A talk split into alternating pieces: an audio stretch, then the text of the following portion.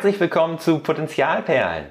Wir sind Vanessa und Martin und als Coaches unterstützen wir berufstätige Mamas, endlich eine Balance zwischen Familie, Arbeit und den eigenen Bedürfnissen zu finden, ohne dabei die Familie zu vernachlässigen.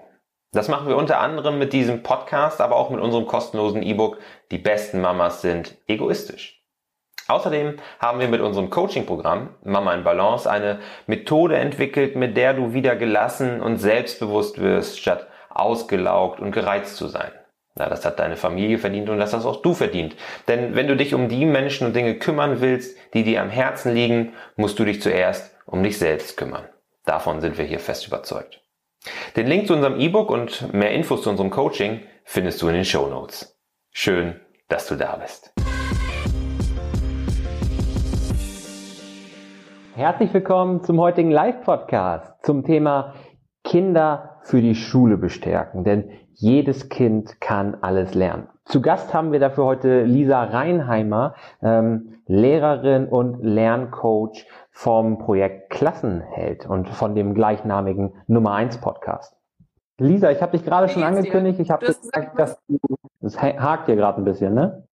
dass du Lehrerin und Lerncoach bist, dass du ähm, den Podcast Klassenheld ins Leben gerufen hast letztes Jahr und dass wir uns heute ein bisschen darüber ja. unterhalten wollen, wie man Kinder stark macht, wie du Kinder stark machst für eine möglichst glückliche und unbeschwerte Schulzeit, weil das ja auch ein total wichtiges Thema ist. Wir helfen ja vor allem Mamas mit unserem Coaching. Uns geht es ja darum, auch zu schauen, wie man als Mama sich gerade in dieser stressigen Zeit nicht selbst verliert und auch das Homeschooling spielt da sicherlich eine große Rolle, ähm, auf das wir dann ganz am Ende nochmal eingehen wollen. Also lass uns doch einfach mal anfangen. Erzähl doch ein bisschen mal von dir. Du hast ja auch eine interessante Reise hinter dir, tatsächlich auch eine räumliche Reise, hast verschiedene Schulen kennengelernt, verschiedene Schulformen, nicht nur in Deutschland. Also du hast da wirklich über den Tellerrand geschaut.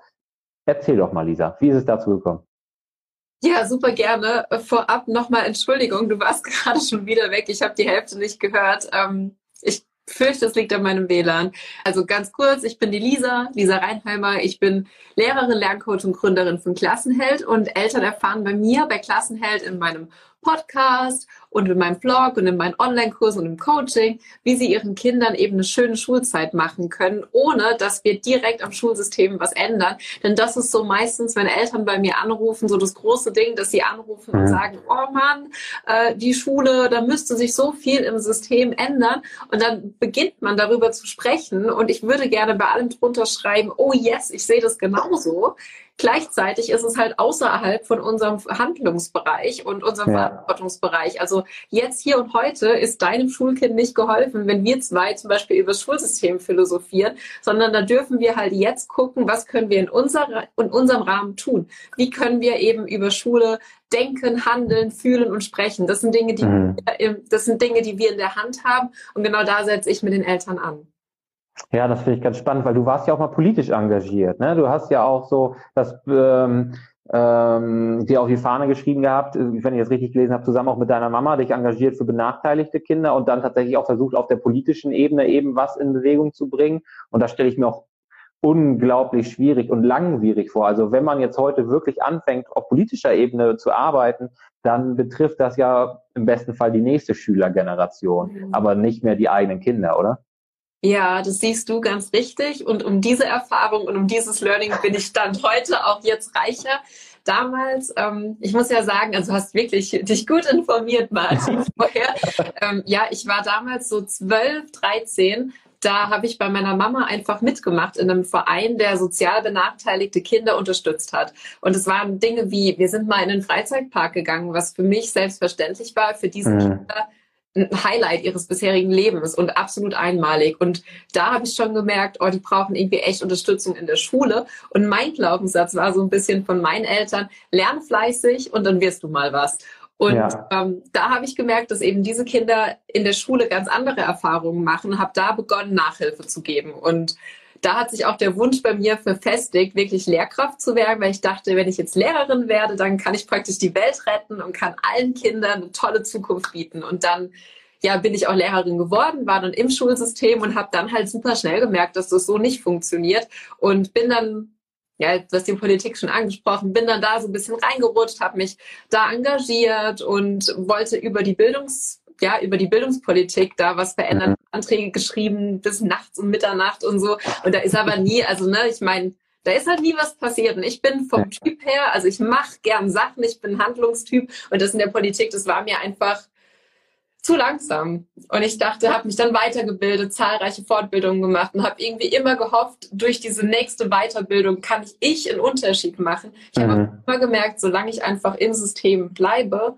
kann ich das nicht in dem Ausmaß, wie ich es mir wünsche. Und jetzt dank Klassenheld, da bin ich auch super, super dankbar, kann ich da ganz andere Steine ins Rollen bringen. Und ich muss echt sagen, das ist das Erfüllendste, was ich tun kann, wenn ich wenn ich einen Podcast aufnehme und hau da irgendeine Anregung raus und danach ja. schreiben mir zehn Eltern eine E-Mail, Mensch Lisa, ich habe das ausprobiert und wir hatten einmal keine schlechte Stimmung bei den Hausaufgaben, dann ja, also das ist wunder wunderschön. Da habe ich zwar ja. nicht das Schulsystem verändert oder weiterentwickelt, denn ne, ich will jetzt nicht sagen, man muss da alles verändern. Da passiert im Kleinen, passiert da ganz viel und es gibt großartige Lehrkräfte, die einen super mhm. tollen Job machen und die mit dem Herzen dabei sind.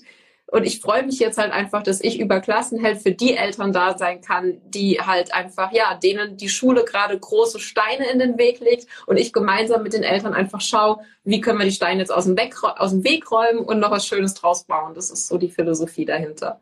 Ja, das finde ich richtig gut, weil wie du schon sagst, wir können es nicht beeinflussen. Es liegt nicht in unserem Kontrollbereich, in unserer Kontrollsphäre, ja. was auf schulpolitischer Ebene passiert bei der Kultusministerkonferenz und so. Das sind ja auch so große und verwobene Strukturen. Da kann man sich in seinem Ortsverband, welcher Partei auch immer, noch so den Mund fusselig reden. Und das kommt dann halt an den entsprechenden Stellen, wenn überhaupt, nur extrem zeitverzögert an. Und ob das dann noch genug Durchschlagskraft hat, um tatsächlich die Veränderungen zu bringen, die man sich wünscht, ähm, kann ich verstehen, dass du da einen anderen Weg gesucht hast und ähm, dann auch als Lehrerin dich einerseits so dafür einsetzt, dass die Kinder eben und da, dass den Kindern auch was anderes mitgegeben wird, dass ja. sie nicht die falschen Glaubenssätze aufsaugen, die wir vielleicht auch mal zu hören bekommen haben, dass wir in einzelnen Fächern hoffnungslose Fälle wären oder dass wir vielleicht generell hoffnungslose Fälle sind. Außer Sport kann der nix oder so.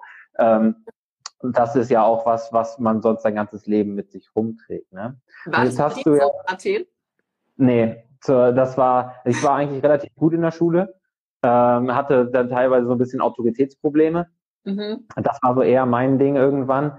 Ähm, ich hab, war, also was das Schulische anging, gab es bei mir nicht die, die Schwierigkeiten, aber irgendwann bin ich mit den Lehrern so ein bisschen aneinander gerasselt. Nicht schlimm. Es war nie so, dass ich da jetzt äh, total der Problemschüler gewesen wäre oder als solcher eben abgestempelt worden wäre.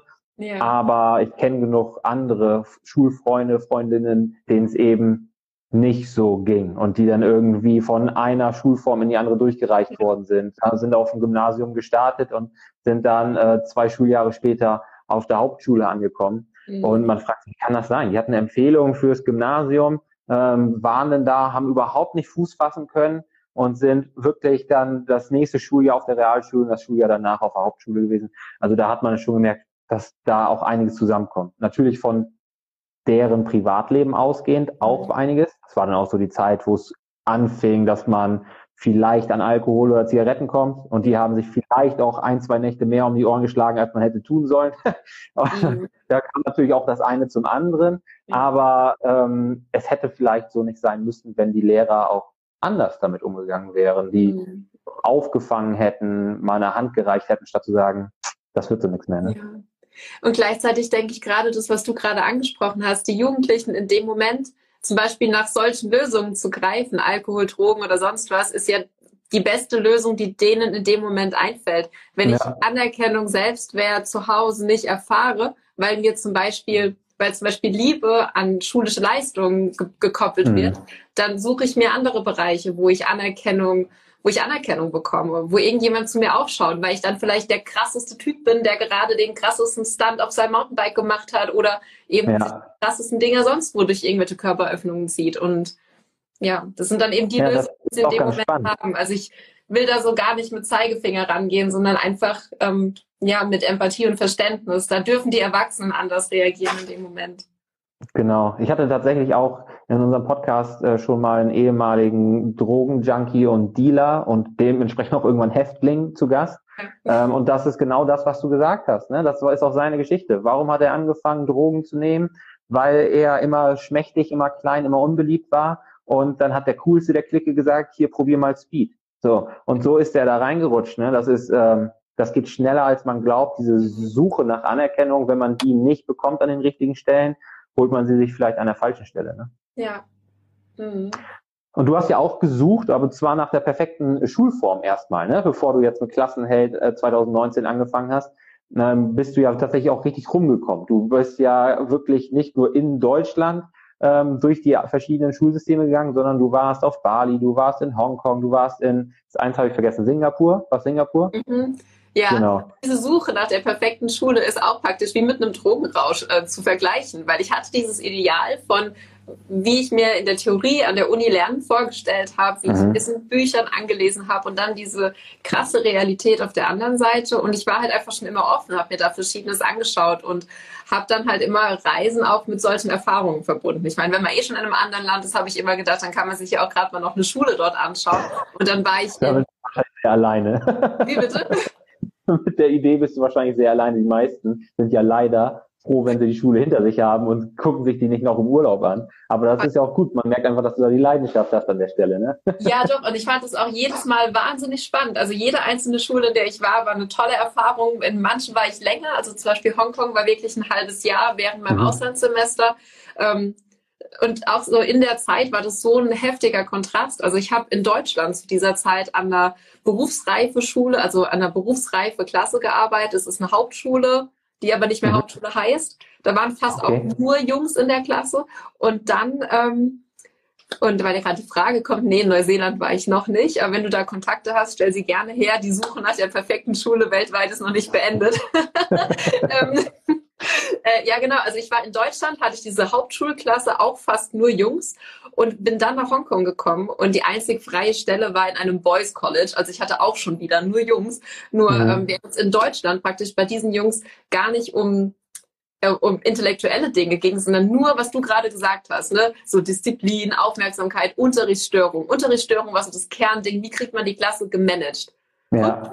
indem man einfach andere Dinge tut. Aber halt mit den Werkzeugen, die ich damals hatte, war Classroom Management so die größte Herausforderung. Und dann kommst du nach Hongkong, wo halt ähm, zu 80 Prozent Kinder drin sitzen, die eigentlich in Mainland China geboren sind und die ein ganz anderes System gewohnt sind. Wenn du da sagst, so holt mal eure Bücher auf und schlagt Seite so und so viel raus, dann ist es halt so, und alle warten, so, wollen, wollen, wollen Input und ich, ich, ja. ich kannte das gar nicht. Also allein solche Erfahrungen zu machen, was auch ähm, ja, die Gesellschaft erwartet. Und wir, wir formen ja Schülerinnen und Schüler in der Schule so, dass sie für unsere Gesellschaft passen. Und das fand mhm. ich sehr, sehr spannend bei diesen internationalen Schulen, ja. Das kann ich mir vorstellen, dass das ganz anders ist. Wenn ich mir überlege, an meine, Schul an meine Schulzeit zurückdenke, wie lange es gedauert hat, bis alle mal die Bücher draußen hatten. Und wenn du sagst, das war mehr oder weniger alle synchron, äh, Buch aus der Tasche, ja. Buch aufgeschlagen, das äh, ist sicherlich ein krasser, krasser Unterschied. Und du hast gesagt, die Besuche nach ja, der perfekten Schule ist aber nicht. Gesagt. Ja, sprich dich aus. Ja, sorry.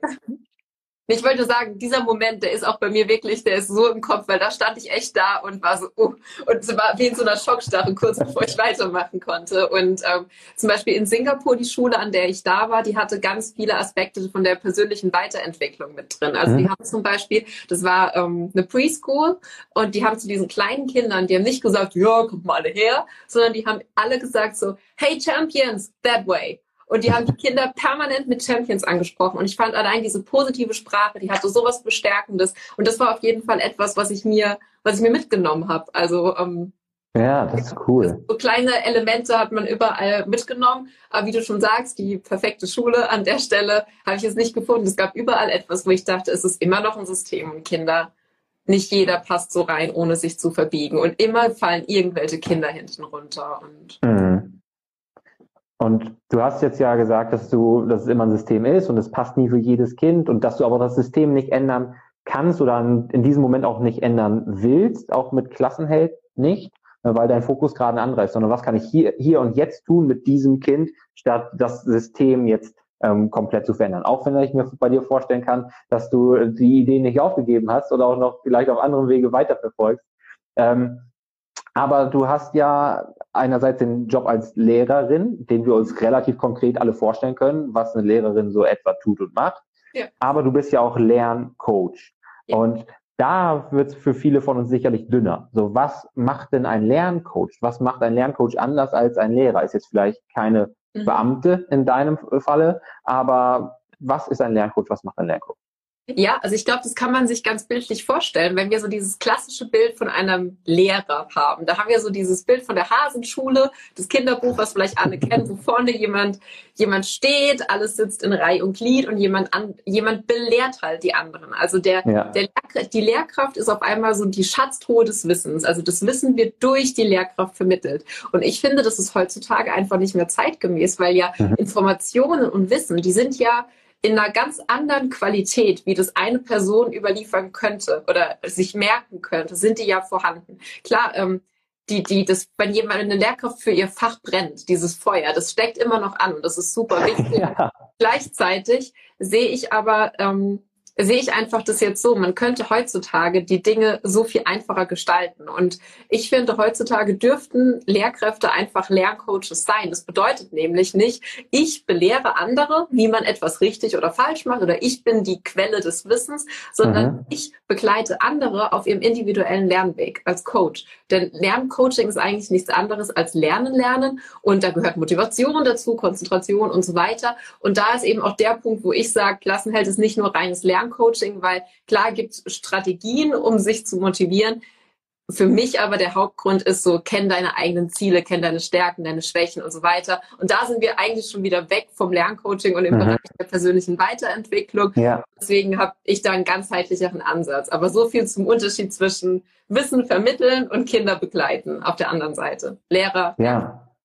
Ja, verstehe, verstehe. Es geht also auch so ein bisschen darum, die, die Tools beizubringen, die ja. man als Kind, als Schüler, Schülerin braucht, um eben sein Ziel zu erreichen. Also wie lerne ich, ähm, wie organisiere ich mich? Du hast auf deiner Webseite ja auch so, so ein Schaubild, so ein Kreis, so ein Tortendiagramm mit, mit mhm. sechs ähm, verschiedenen Segmenten. Da steht ja auch, äh, stehen auch Dinge drin wie Mindset, ähm, Lernen, Lernen, dann die Schule verstehen, finde ich auch ganz interessant. Vielleicht können wir über diese Dinge noch mal ein bisschen sprechen, ne? Weil du hast jetzt auch gerade gesagt, die, die eigenen, die Motivation, Disziplin spielen eine Rolle, eigene Ziele. Aber ich stelle mir jetzt so ein, keine Ahnung, Viertklässler vor, meinetwegen auch eine, einen 14-jährigen Schüler oder eine Schülerin. Ja. Was haben die denn für eigene konkrete Ziele, auf die man aufbauen kann, wo man die abholen kann und mit denen sie sich dann auch intrinsisch motivieren können? Wie sehr kommen diese Ziele überhaupt von ihnen oder sind das eigentlich Mamas Ziele? So, ja. du musst doch später Arzt werden, du willst doch Anwältin werden. So, wie, ist da deine Erfahrung? Mhm. Das, du sprichst da einen super wichtigen Punkt an, denn ich erlebe das auch. Ich habe ja immer Abschlussklassen, also 9., 10., 11., 12., 13. Und oft wissen die ganz genau, was sie werden wollen. Oder sie spüren einen riesigen Druck, weil sie eben nicht wissen, was sie werden wollen. Ja. Aber kein, also so viele Leute stellen Teenagern die Frage, was willst du mal werden? Statt mal zu fragen, was machst du gerne? Oder warum, wenn sie dann sagt, oh, ich will Arzt werden, dass mal jemand fragt, warum? Was ist das dahinterliegende Bedürfnis? Zum Beispiel, willst du Menschen gesund machen oder sind das irgendwelche Geschichten aus deiner Vergangenheit oder Status, was du damit verknüpfst? Also so Fragen zu stellen, das bringt super, super viel. Und an sich, die Motivation, was zu lernen, die hat ja jedes Kind, wenn es geboren wird. Ne? Also wir mhm wir sehen, wir sehen Erwachsene, die können sprechen, die können laufen, die können Dinge machen und automatisch fangen Kinder an, diese Dinge zu tun. Und jetzt mal angenommen, wir hätten eine Welt, in der Erwachsene einfach mit Leidenschaft gerne tun, was sie tun. Und wir würden dieses System Schule wirklich mal ausklammern und man hätte echte Probleme, wie zum Beispiel, hey, hier steht ein Imker, der macht Honig, ich will wissen, wie das geht. Und dann kann ich den fragen, ich kann recherchieren, ich kann Projekte dazu machen und dann dann passiert Lernen auf eine natürliche Art und Weise. Und deswegen, ich muss da gar nicht irgendwie gucken, wie kriege ich das in die Kinder oder in die Jugendlichen rein, sondern eher ja. gucken, was dürfen sie loslassen um eben wieder diese echte Motivation zu spüren. Und auf einer oberflächlichen Ebene, dass jetzt alle, die zuhören, auch was Konkretes mitnehmen können, ist es zum Beispiel bei, ähm, bei den Jungs in meiner Klasse zum Beispiel, haben wir auch mal sowas gemacht wie, jeder sucht sich ein Motivationsbild und speichert den als Hintergrund auf seinem Handy. Also nicht mehr irgendwelche Spiele oder so oder so Screenshots von Computerspielen oder sonst was. Und ähm, logischerweise bei jetzt ganz vielen Jungs sind es oft Sportwagen. Ne? Also so, ja. ich will mal später mir diesen oder jenen Sportwagen leisten können. Dazu weiß ich, hätte ich gerne einen Beruf, der ähm, mir finanziell dies oder das einbringt, aber der mir halt auch genug Zeit lässt, um äh, ja, um auch mit dem Sportwagen rumzufahren. Ja. Also äh, ja. Richtig, ja. Und das einfach immer wieder zu sehen, kann die daran erinnern. Und ich glaube, gerade in dem Alter, also so 14, 15 und älter, haben die schon gecheckt, dass sie nicht, dass Schule nicht einfach mehr Schule ist, weil sie dahin müssen, sondern weil mhm. Schule etwas ist, was ein Schritt ist zu ihrem endgültigen Ziel. Bei kleineren Kindern ist das eine andere Nummer. Da darf alles halt erstmal Spaß machen, weil mhm. du kannst ja nicht zu einem Erstklässler sagen, ja, wenn du später mal Abitur machen willst, dann darfst du jetzt hier viel lernen. Das ist ja noch viel zu weit weg. Ja, ja, genau. Das war so auch die Frage, die ich eben hatte. Ne? So, wo, worauf arbeitet man eigentlich hin in der vierten Klasse? Das ja. ist ja alles noch sehr, sehr früh und sehr weit weg, das Berufsleben oder so. Auch wenn man das natürlich schon als kleines Kind gefragt wird. Ne? Ich wollte früher mal Tierarzt werden, wenn ich gefragt worden bin. Es gab diese Tierarztsendung, ähm, ich weiß nicht, Tierarzt Dr. Bayer hieß das, glaube ich. Fand ich super, habe ich immer geguckt, bis ich irgendwann festgestellt habe, man kann die nicht nur streicheln und Tabletten verschreiben, man muss sie auch aufschneiden und ich kann kein Blut sehen. Und dann war das Thema für mich durch und ähm, hat sehr, lang gedauert, sehr lange gedauert, bis ich da eine Alternative für mich gefunden habe. Ja. Was wolltest du dann werden? Äh, ich wollte Jura studieren. Ja. Habe glücklicherweise rechtzeitig in der 11. Klasse einen Praktikumsplatz in der Staatsanwaltschaft bekommen, um ja. festzustellen, dass das überhaupt nichts für mich ist. So, das ist äh, längst nicht so glamourös gewesen, längst nicht so abwechslungsreich gewesen, wie ich mir das vorgestellt habe. Und ähm, deswegen habe ich dann gemerkt, gut, das ist es nicht. Und dann wurde es schwierig. Dann habe ich so in der elften Klasse gemerkt, Jura ist es nicht, aber was ist es dann? Ja. Und da hat es dann sehr lange gedauert, bis ich den scheinbar richtigen Weg für mich gefunden habe. Denn ich habe ähm, dann mittlerweile zwei Studienabschlüsse, komplett unterschiedlich, mit denen ich beiden heute nicht mehr arbeite. Also weil ich sehr lange noch gebraucht habe, um rauszufinden, was ist es denn wirklich, was mich packt und was mich glücklich macht, was mich erfüllt. Mhm. Und äh, deswegen ist es ja auch so spannend zu sehen, wie du mit den Abschlussklassen darauf hinarbeitest, was möchtet ihr denn mal und warum möchtet ihr das? Ne? Mhm. Nicht einfach nur BWL, weil man verdient viel Geld und kann dann einen Sportwagen fahren, sondern macht dir das denn perfekt ja. auch Spaß? Hast du Bock auf Zahlen und solche Sachen? Ne? Mhm. Äh, das sind natürlich wichtige Fragen, die man sich im besten Fall rechtzeitig stellt, ja. bevor man dann zwei, dreimal sich noch umentscheidet. Wobei das auch kein Beinbruch ist. Aus nee, und ich finde auch, wenn, was ich so schade finde, ich bekomme so oft mit, dass Kinder, gerade wenn sie so in die siebte, achte, neunte Klasse gehen. Also sobald bei den Eltern, ich habe immer das Gefühl, bei den Eltern kommt dann so der Schalter im Kopf, oh je, jetzt zählt's aber. Die ganze Zeit war es ja nicht so schlimm, aber jetzt mhm. zählt's, weil wir gehen Richtung Abschluss, dass dann auf einmal Jugendliche kommen und sagen, ja, ich war ja früher mal im Handball, aber das mache ich jetzt nicht mehr, weil ich so viel Zeit für die Schule brauche. Ich war im Fußball, ich war im Basketball oder ich habe einen Malkurs gemacht, ich habe früher gern das und das gemacht. Also was ich erlebe ist, wenn ich mit zehn Klässlern arbeite und wir gucken, was machst du denn gerne, dass da, dass da schon wie bei Erwachsenen oft seit zwei, drei Jahren einfach nichts mehr ist und wir mhm. dann echt zurückgehen. Was hast du, wobei hast du Erwachsene gern beobachtet, als du ein Kind warst? Was hast du früher an einem Samstag oder an einem Sonntag einfach gerne gemacht? Dass man da wie bei Erwachsenen einfach schon wieder zurückgehen muss, weil sie eigentlich vor lauter Fokussiertheit auf die Schule so viele Hobbys ja, vernachlässigt haben. Und das finde ich so schade, weil wenn ich mich halt frage, überleg mal, ne, was wäre denn aus so einem Dirk Nowitzki oder aus irgendwelchen Leuten, die man jetzt kennt, weil sie einfach mega gut sind in dieser einen Sache, was wäre denn aus denen geworden? Wahrscheinlich auch irgendwie ein unglücklicher Sachbearbeiter von irgendwas, die halt so ihren Job machen von 9 to 5, ja, ja. auch ganz happy sind, aber sie sind nicht mit dieser Erfüllung, weil sie halt für diese eine Sache, die sie einfach, das, ja, ihre Passion. Und ähm, da finde ich auch, also was ich voll schön finde, ich bin an einer, also ich arbeite an einer Montessori-Schule und mhm. da ist es bei uns zum Beispiel so, dass Kinder immer Projekte haben. Zum Beispiel einfach ein Projekt, das nennt sich große Arbeit, weil Maria Montessori gesagt hat, jedes Kind soll mal was mit seinen eigenen Händen erschaffen haben oder sollen die irgendwas erschaffen. Und da merkst du schon, wenn du das früh genug immer wieder machst, dass dann die einen Kinder, die nähen sich ein Kleid, weil sie ein Faible für Mode und für Ästhetik haben. Die anderen bauen irgendwie was aus Holz, bauen sich ein Bett, bauen mhm. sich einen Schreibtisch. Die anderen schreiben ein Kochbuch, die anderen machen ein Bilderbuch und machen da irgendeine Dokumentation. Die, ach, was hatte ich jetzt noch alles?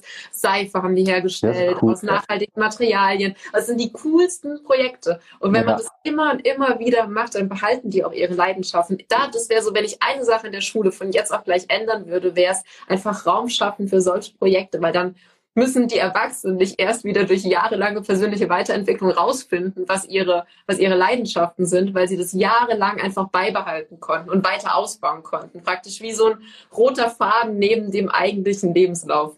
So mein Hobby-Lebenslauf, ja. was ich eigentlich gerne mache und der andere. Und im Idealfall verschmilzt sich das ja. Wir machen einfach alle Dinge, die wir gerne tun. Das würde ich mir echt wünschen. Das finde ich total wichtig, weil ja. das letztendlich auf einer anderen Ebene, aber auch bei uns in unserem Coaching mit den berufstätigen Mamas eben der Fall ist. Ne? Bloß Jahre später, nachdem man dieser falschen Abzweigung schon so lange gefolgt ist. Ne? Wie oft mhm. haben wir das, dass Leute sagen, so die Leichtigkeit ist weg. Und man fragt sich dann, wo, woran liegt das? Ne? Und was ich da mal gelesen habe, den Spruch fand ich sehr schön, ich weiß nicht, wer den im Original gesagt hat, du musst nur zwei Menschen glücklich machen, dein achtjähriges Ich und dein 80-jähriges Ich.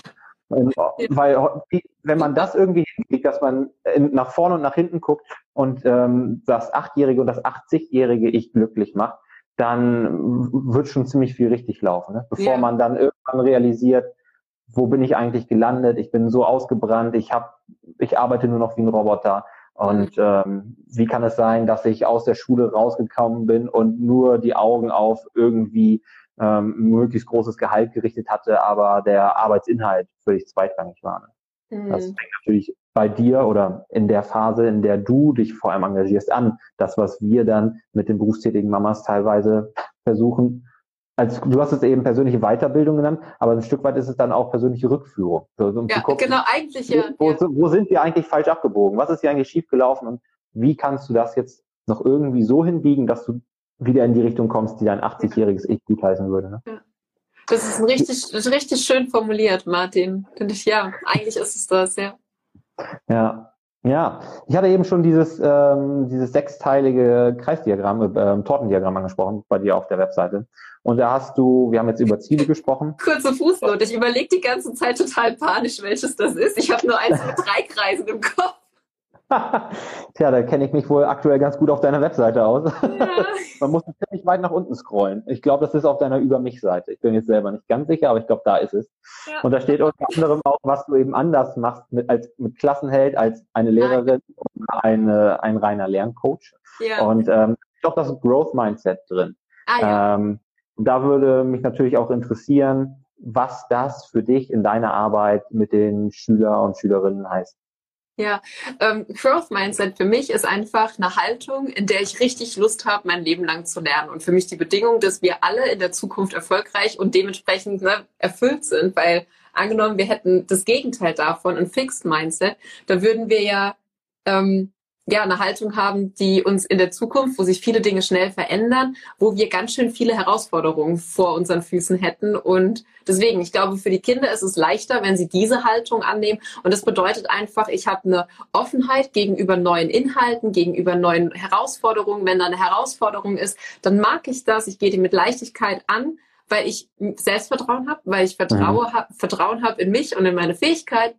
Ich gehe mit Fehlern anders um. Ich gehe positiv mit Fehlern um, denn ich betrachte die als Lerngelegenheiten. Und all die Dinge, die ich jetzt sage, kennen bestimmt viele aus der Startup-Szene, denn da ist ja auch sowas wie ähm, ne, dieses Fail fast. Also wenn wir Fehler ja. machen, machen wir die zackig, dass wir halt auch schnell daraus lernen können. Und das sind alles Dinge, die machen praktisch einen guten lebenslangen Lerner aus, während jemand mit einem Fixed Mindset, wenn der einen Fehler macht, der denkt er sich, oh mein Gott, hoffentlich kriegt kriegt es jetzt ja keiner mit, den kehre ich mal unter den Tisch und dann dadurch, dass ich es nicht kommuniziere mit anderen, kann ich ja auch nur oder anders daraus lernen, als ich das kann, wenn ich das offen teile. Das mhm. sind so Dinge, die ein Growth Mindset ausmachen und ähm, ich habe bei mir im Online-Shop, wenn man da so einen Stift kauft, kriegt man immer eine Postkarte mit, wo praktisch so Sätze draufstehen. Also ja, ja zum Beispiel, wenn jetzt jemand sagt, ähm, so, ich nenne es jetzt mal so, alle, die noch nie was von dem Thema persönliche Weiterentwicklung, Glaubenssätzen gehört haben, für die ist das ein schöner Einstieg, weil eigentlich sind's, ist es die Umkehrung von Glaubenssätzen, wie zum Beispiel meiner war ein Leben lang in der Schule, ich kann kein Mathe.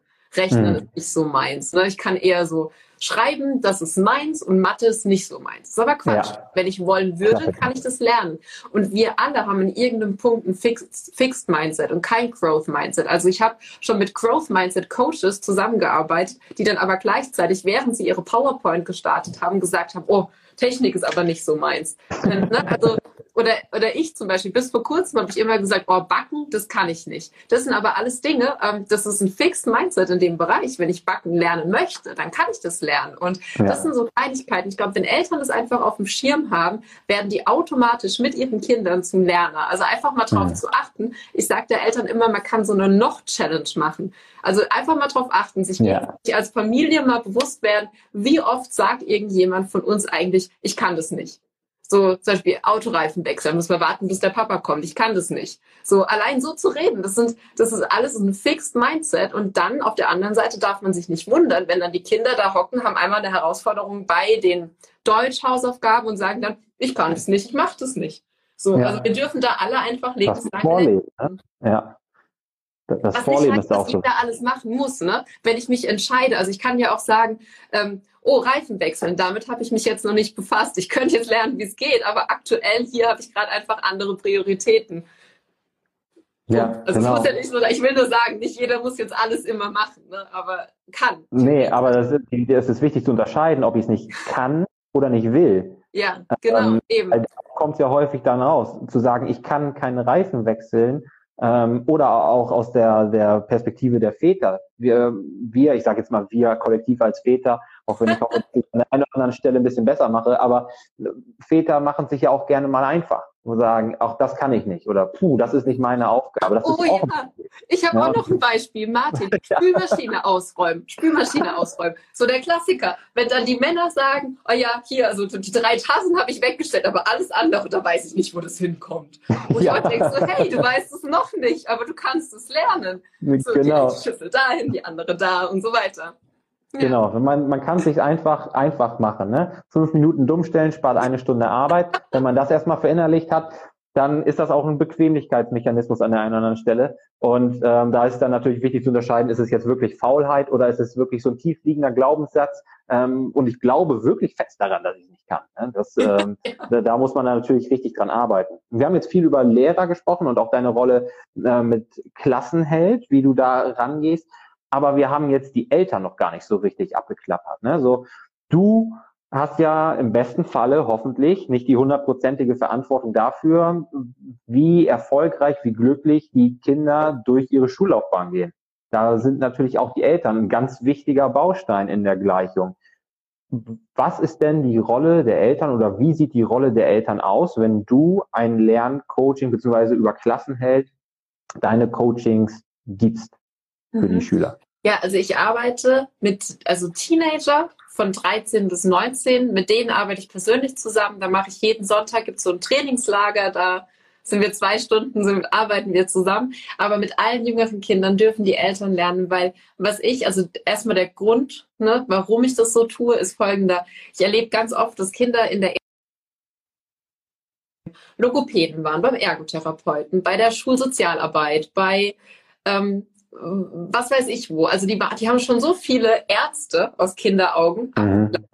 weil mit ihnen irgendwie was nicht in Ordnung ist. Und wenn jetzt die Eltern dann sagen würden, hier, ich habe die Visa gebucht und die hätten jetzt das Kind vor mich gesetzt, ist es nichts anderes. Ja. Ich bin eine weitere Anlaufstelle, zu der sie eben gehen dürfen, weil sie das Problem sind. Und das mhm. sehe ich nicht so. Also ich glaube, ähm, ich habe immer so gerne dieses Bild von der Pflanze, dass wenn eine Pflanze verwelkt ist und der Pflanze es nicht gut geht, dann fragen wir als Erwachsene, ähm, was fehlt der Pflanze? Dann sagen wir, oh, die braucht Wasser, die braucht mehr Licht, die braucht weniger Licht, die braucht Dünger, die braucht einen anderen Platz, einen größeren ja. Platz, weiß ich. Aber wenn es Kindern in der Schule nicht gut geht, dann denken wir so schnell in Kategorien. So, dieses Kind ähm, dieses Kind, äh, ja, keine Ahnung, hat vielleicht irgendwie eine Konzentrationsschwäche oder eine Leserechtschreibschwäche oder man, man sucht so schnell Diagnosen, weil es wäre ja so einfach, wenn wir jetzt sagen können, es liegt dieses oder jenes hm. Problem vor, dann haben wir hier eine Diagnose und dann sind wir erstmal raus, sondern die Herausforderung und gleichzeitig die Aufgabe von Eltern und Lehrkräften, das ist immer eine Zusammenarbeit, ja. Rahmenbedingungen zu schaffen, dass dieses Kind, wie eine Pflanze, Rahmenbedingungen zu schaffen, dass dieses Kind gut gedeihen kann. Und das können dann die verschiedensten Dinge sein. Das kann die Art und Weise sein, wie wir zu Hause über Fehler reden. Ne? Mhm. Zum Beispiel, was ich ganz häufig habe bei Müttern, ist so, ja, ich liebe mein Kind, egal welche Noten das es hat und egal wie viel Fehler das es macht, aber mein Kind macht sich jedes Mal so fertig. So, und dann angenommen, die Eltern oder diese Mama kommt fünf Minuten oder drei Minuten zu spät bei mir ins Coaching. Oh Lisa, es tut mir so leid, es passiert mir sonst nie und machen sich so fertig wegen einem eigenen Fehler. Also ja. es sind immer beide, es sind es ist einfach beide Teile. Also wie gesagt, es kann sein, wie wir über Fehler sprechen, wie wir zu Hause die Lernumgebung gestalten, wie wir mhm ja, wie wir generell lernen. Es kann auch einfach sein, manchmal sitzen super, super smarte Kids in, in einem Klassenzimmer und in diesem Klassenzimmer wird ausgerechnet die Sprache gesprochen, die für dieses Kind kein guter Lernkanal ist. Also die Art und Weise, wie die Lehrkraft spricht, die dient dem Kind nicht. Dann darf ja. man da eine Brücke schlagen. Also es gibt die verschiedensten, so wie es jetzt bei der Pflanze eine riesige Gartenabteilung gibt, gibt es praktisch bei Klassenhelden eine riesige Abteilung an Dingen, die wir dann gemeinsam angehen. Aber das ist praktisch die Rolle der Eltern, ja. Das finde ich spannend, eben auch diesen Vergleich. Ne? Was fehlt und, und welche Rahmenbedingungen können wir schaffen, damit das eine möglichst günstige ähm, Umgebung für das Kind ist, um sich zu entfalten, um zu wachsen, um zu gedeihen. Ne? Ich mag das Bild mit der Pflanze sehr gerne. Und ich kann mir auch vorstellen, dass das in der aktuellen Zeit auch doppelt schwierig ist. Ähm. Stichwort Wechselunterricht, Homeschooling, all diese ganzen Themen, die ja im letzten Jahr dominiert haben, die viele Eltern, gerade bei uns geht es ja auch immer um die berufstätigen Mamas, die versuchen mhm. auch eine Balance zu finden, sehr aus der Balance gebracht hat und vor riesige Herausforderungen gestellt hat, wenn es dann hieß, okay, ich muss jetzt ähm, Kinderkranktage nehmen oder so weiter oder Urlaub nehmen oder Homeoffice beantragen und versuchen das irgendwie irgendwie zu vereinbaren, ja, das unter einen Hut zu kriegen, was nicht geht in den allermeisten Fällen. Trotzdem versuchen es natürlich alle, ähm, weil es auch für die Kinder so wichtig ist. Du hast auch zu dem Thema ein paar Survival-Tipps gegeben in äh, den letzten Monaten. Ähm, und da würde es mich interessieren, ob wir vielleicht abschließend nochmal den Schwenk so ein bisschen Richtung Homeschooling machen können, ähm, um zu gucken, was hast du denn da für Tipps, damit das Homeschooling weder für die Kinder noch für die Eltern eine absolute Katastrophe wird, sondern bestmöglich verläuft, auch wenn wir wissen, dass es da Schwierigkeiten gibt. Mhm. Ja, also ähm, klar, das ist jetzt auch ein Riesenfass, das wir aufmachen. Ja. Also kurz, äh, kurz zusammengefasst, ich finde, die aller, aller wichtigste Sache ist einfach den Druck rauszunehmen und entspannt zu bleiben, im Vertrauen zu bleiben, weil was ich merke ist, viel mehr als sonst kommen gerade bei vielen Eltern so die Geister der eigenen Schulzeit wieder zurück, dass sie denken, mhm. ah, das Schule und Lernen, das ist doch aber alles irgendwie schlimm und ja. oder Noten bekommen, das ist alles irgendwie schlimm. Das sind aber ihre Erinnerungen, das müssen nicht die von ihren eigenen Kindern sein. Und dann, was halt auch passiert, dass sie halt denken, ja, mein Kind verpasst so viel, da entstehen doch jetzt Lücken, die kann das nie wieder aufholen. Also diese, diese Angst hm. vor Lücken, die ist halt total aus dem Mangel heraus. Und diesen Druck, der dann passiert, der ist dann zwar gut gemeint, aber halt bei dem Kind nicht gut gemacht, weil ne, man sagt ja immer, Diamanten reifen unter Druck. Ich glaube aber, dass wirklich Vielleicht kriegen, kriegt man es hin, unter Druck hinzukriegen, dass dieses eine Arbeitsblatt noch abgegeben wird. Aber was man unter Druck auf jeden Fall kaputt macht, ist diese lebenslange Lernfreude oder die Eigenverantwortung ja. für Kinder. Weil dann, dann sind wir ja schon mitten im System, dass Kinder halt lernen, weil sie eine Note bekommen, weil sie lernen oder sie geben was ab, weil sie dafür ähm, eine Belohnung bekommen. Also da, da fällt man schnell rein. Deswegen der wichtigste Tipp meiner Meinung nach wirklich Druck rausnehmen, gelassen bleiben, denn wirklich jeder Lerninhalt, der kann nachgeholt werden. Und ich meine, wir befinden uns jetzt schon ein ganzes Jahr in diesen Schulen auf, Schulen zu, Szenarien. Ja. Die Kinder haben einfach Lücken. Und immer, wenn sich die Eltern, die jetzt zum Beispiel hier zuschauen, Gedanken machen, denke ich, denk mal bitte an all die Kinder, die Eltern haben, deren Kapazitäten so am Ende sind, dass sie sich keine Gedanken mehr um die Schule ihrer Kinder machen können. Und da sind wir wieder, da schließen wir gerade den Kreis zu, wo meine Reise gestartet ist bei den sozial benachteiligten Kindern. Es gibt mhm. einfach so viele Kinder, die gerade ganz andere Sorgen haben. Und der Lernstoff ist wirklich, ja, meiner Meinung nach wirklich das kleinste Problem. Das können wir nachholen. Viel wichtiger ist es, dass die Eltern wirklich in Beziehung, in Verbindung zu ihren Kindern bleiben, denn das ist das Fundament von Lernen. Wie gesagt, wir Lehrkräfte in der Schule können alles nachholen an, an Wissen, an Kompetenzen, die was Schulisches betrifft. Aber ja. dieses Fundament, das Lernen überhaupt funktionieren kann, ist, dass die Kinder nicht da sitzen und traurig sind, irgendwelche Traumata haben oder ja, verstört sind. Deswegen, es wäre ja. so der wichtigste Tipp meiner Meinung nach. Ja. Und ansonsten halt, ne, die Freiheiten, die man jetzt hat, nutzen. Also Bewegungen reinbringen. Ne? Die Pause muss ja nicht am Schreibtisch stattfinden. Man kann ja rausgehen, eine Runde Fußball zocken auf der Straße, fünf Minuten, tanzen, ähm, ja, in Socken lernen. Also einfach diese Freiheiten, die man jetzt hat, umarmen. Und ansonsten gibt's ganz viele coole kleine Dinge, die man machen kann, um Lernen spannender zu gestalten. Also ja, da kann ja, ich jetzt drauf eingehen, könnt ihr mal einlassen. Aber du hast ja auch, weil das sprengt hier natürlich den Rahmen, da hast du recht, das ist ein Riesenfass. Ja. Aber äh, da kommt es uns natürlich zugute und den Mamas, die jetzt gerade zuschauen, dass du dazu auch einen Survival Guide ähm, rausgebracht hast, richtig? Ja, genau, das ist so, sind 15 PDF-Seiten, das klingt jetzt erstmal mega viel. Da ist aber auch richtig, richtig viel Platz, wo die Eltern selber was reinschreiben können. Und es ist ein Homeschooling Survival Guide mit zehn Überlebensstrategien fürs Homeschooling. Den können sich Eltern bei mir auf der Website kostenfrei downloaden und finden da dann auf jeden Fall Strategien, die allgemein gefasst sind, haben aber auch genug Platz, um einfach für sich selbst zu überlegen, was funktioniert denn bei uns gut. Denn ich glaube, so nach einem Jahr sind wir auch alle ziemliche kleine Lockdown-Experten und können uns auch mal fragen, ja, so was hat denn ja, ich meine, wir sind alle zum ersten Mal in der Krise. Ich würde mir jetzt hier nie rausnehmen zu sagen, ich, Lisa Reinheimer, bin die Homeschooling-Lockdown-Expertin, weil mhm. ich bin genauso zum ersten Mal in der Situation wie alle Eltern. Ich kann nur hier Anregungen geben und sagen, was bei euch funktioniert, yes, nehmt das mit, was aber nicht ja. funktioniert. Lasst es liegen für eure Familie und probiert halt aus oder fragt euch, was hat im letzten Lockdown gut funktioniert? Was bringt gute Stimmung bei uns? Was macht uns Freude? Was bringt uns Leichtigkeit? Macht davon mehr. Und was hat für uns nicht funktioniert? Lasst es sein. Ja. Ja. Das ist so wichtig. Das betrifft ja eigentlich auch alle Bereiche. Ne? Die Dinge, die für mich persönlich gut funktionieren, die sind viel mehr wert als die angebliche Wahrheit, die wir irgendwo aufschnappen, sei es jetzt Tipps von dir, sei es Tipps von mir, sei es Fachbücher, Experten, mhm. Interviews, was auch immer. Nur weil jemand sagt, dass es gut funktioniert, heißt es nicht, dass es auch für deine Familie, dein Kind, für dich ja. selber so gut funktioniert. Und da ist es ganz wichtig hinzuhören, hinzuschauen. Ne? Wo genau. können wir hier eigentlich etwas mehr machen, was du auch gerade schon gesagt hast, was schon super für uns funktioniert und was uns Freude ja. bereitet. Das können wir in so vielen verschiedenen Bereichen sehen und beobachten. Und da sollten wir nicht nur für unsere Kinder oder im Bereich Homeschooling hinschauen, sondern auch generell, was macht uns glücklich, was lässt uns gelassener durch den Tag gehen, was bringt auch so ein bisschen die Leichtigkeit zurück in dieser verrückten mhm. Zeit. Ne? Und Martin, darf ich einmal auf den Kommentar eingehen, der hier steht? Ja, na klar. Genau. Ähm, Hamuda hat gefragt, ob mein Coaching kostenlos ist. Die Frage ist nämlich vorhin an der Stelle reingeploppt. Und an der ah, Stelle ja. nur sagen, nein, ist es nicht. Denn was meine Energie angeht, ist es genauso wie bei allen Müttern, die jetzt hier zuhören. Ähm, denn einen wichtigen Punkt haben wir jetzt vergessen, nämlich das Thema Self-Care.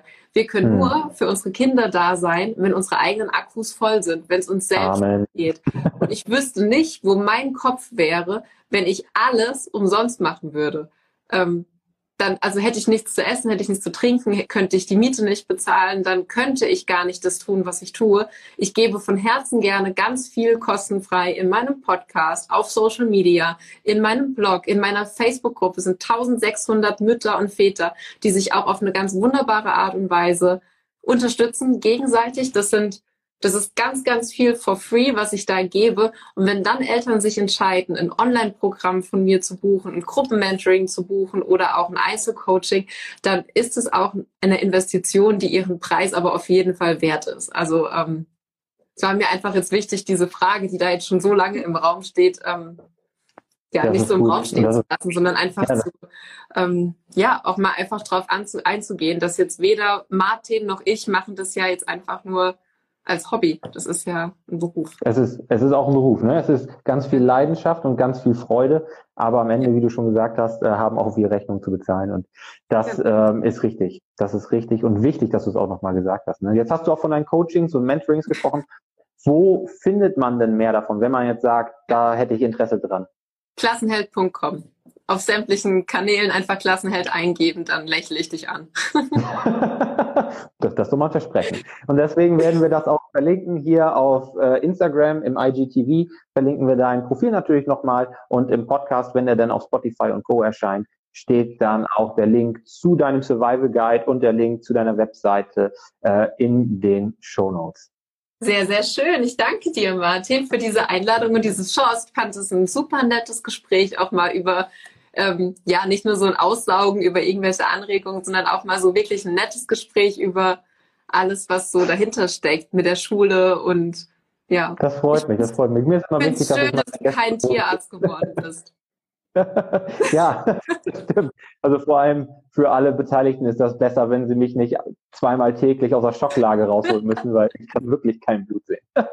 Lisa, ja. vielen, vielen Dank für deine Zeit. Danke für den vielen Input, den du uns gegeben hast und für deine tolle Arbeit an der Stelle auch nochmal vielen Dank. Und ich hoffe, dass wir uns ganz bald mal wiedersehen oder wieder hören. Ja, sehr gerne, Martin. Ich danke dir. Und weißt du, was ich mal werden wollte, um jetzt zum Abschied mal noch so ein Fun Fact rauszuhauen? Oh, hau raus ja. Bundeskanzlerin. Nee, nee, nee, nee. Immer, schon, wirklich schon immer, immer, immer Lehrkraft. Und dann kurz vorm Abi habe ich gedacht, oh, wirklich? Machst du das jetzt wirklich? Und dann habe ich mich umgeschaut, was wäre denn noch so interessant? Und dann habe ich ganz kurz überlegt, Nachrichtensprecherin zu werden. Auch nicht schlecht. Könnte ich mir jetzt auch, auch nicht vorstellen, so die Tagesschau. ich ich glaube, da hast du auch den abwechslungsreicheren Job erwischt. Das glaube ich Definitiv, ja. Lisa, ich wünsche dir noch einen schönen Mittwochabend und das bis ganz bald mal wieder. Das wünsche ich dir auch. Danke, Martin, und bis dann. So, das war der Live-Podcast von Instagram. Wenn dir gefallen hat, was du gehört hast, dann vergiss nicht, unseren Podcast hier zu abonnieren, wo du gerade diesen Podcast hörst. Vergiss auch nicht, uns auf Instagram zu folgen. Den Link dazu findest du hier in den Show Notes, um auch beim nächsten Live-Podcast live dabei sein zu können. Wenn du Interesse an unserem Coaching hast, um die Doppelbelastung zwischen Familie und Beruf besser zu managen, damit du dich nicht selber verlierst, findest du auch in den Show Notes den Link zu mehr Infos zu unserem Coaching Mama in Balance, gelassen und selbstbewusst. So oder so freuen wir uns drauf, mehr von dir zu hören und dich kennenzulernen. Also, bis dahin, sei dein Selbst best immer.